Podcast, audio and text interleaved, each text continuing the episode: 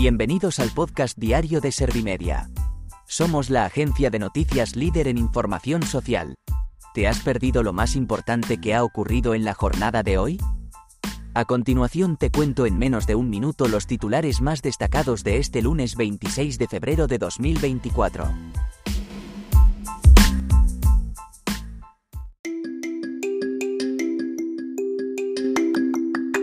El PSOE da un día a Ábalos para dejar el escaño por responsabilidad política en el caso Coldo.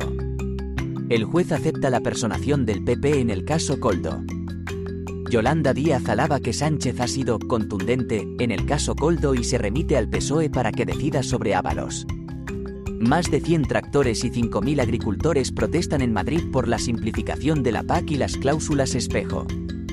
Más de medio millón de niños no comen carne o pescado cada dos días, cifra récord desde 2004.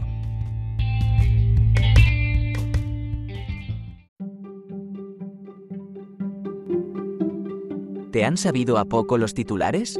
Pues ahora te resumo en un par de minutos los datos más importantes de estas noticias. El PSOE da un día a Ábalos para dejar el escaño por responsabilidad política en el caso Coldo. La portavoz del Partido Socialista ha afirmado que esta decisión se ha tomado en la Ejecutiva por unanimidad, aun sabiendo que Ábalos no está investigado ni señalado ni imputado ni su nombre figura en la investigación. José Luis Ábalos ha reaccionado a este ultimátum dimitiendo como presidente de la Comisión de Interior del Congreso de los Diputados, pero no ha renunciado a su acta. El juez acepta la personación del PP en el caso Coldo. El juez Ismael Moreno ha aceptado la petición del Partido Popular de personarse en la causa contra Coldo García como acusación particular. La dirección del PP pretende que se llegue hasta el final, con el objetivo de defender a los españoles en lo que debe de ser la transparencia y, sobre todo, el cumplimiento de la ley y la lucha contra la corrupción. Al tiempo, los dirigentes populares han pedido explicaciones a Francina Armengol y Ángel Víctor Torres, expresidentes de Baleares y Canarias, por su participación en la compra de lotes de mascarillas. Por otra parte, también el magistrado ha aceptado la personación en la causa de Vox.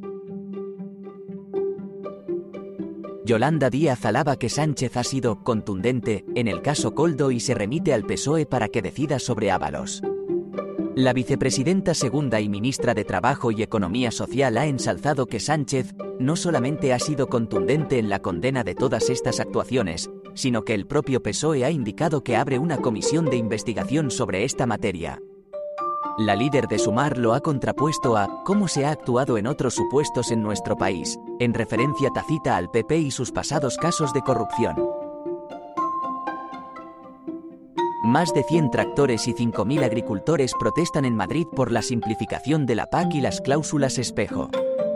Las principales organizaciones agrarias, Asaja, UPA y COAG han convocado esta protesta ante el Ministerio de Agricultura como medida de presión a los ministros del sector de la Unión que mantenían una reunión en Bruselas.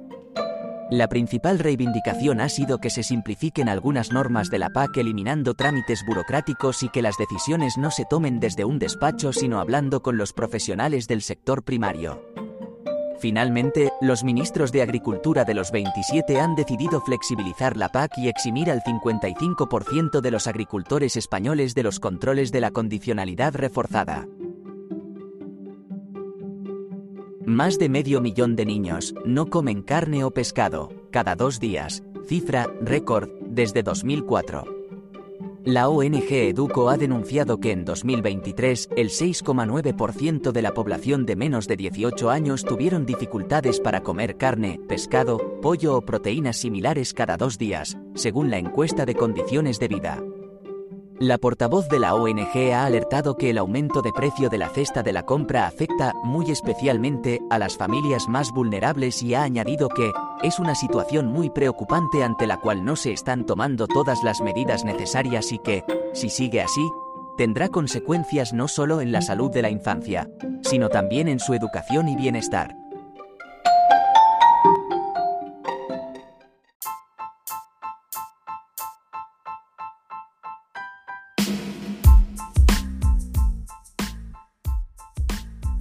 Gracias por escuchar los titulares de la jornada en este podcast de Servimedia. Como habrás notado, soy una inteligencia artificial que está aprendiendo a contar las noticias más relevantes de cada jornada. Poco a poco iré mejorando. Gracias por confiar en mí y gracias por informarte con Servimedia. Servimedia, líder en información social.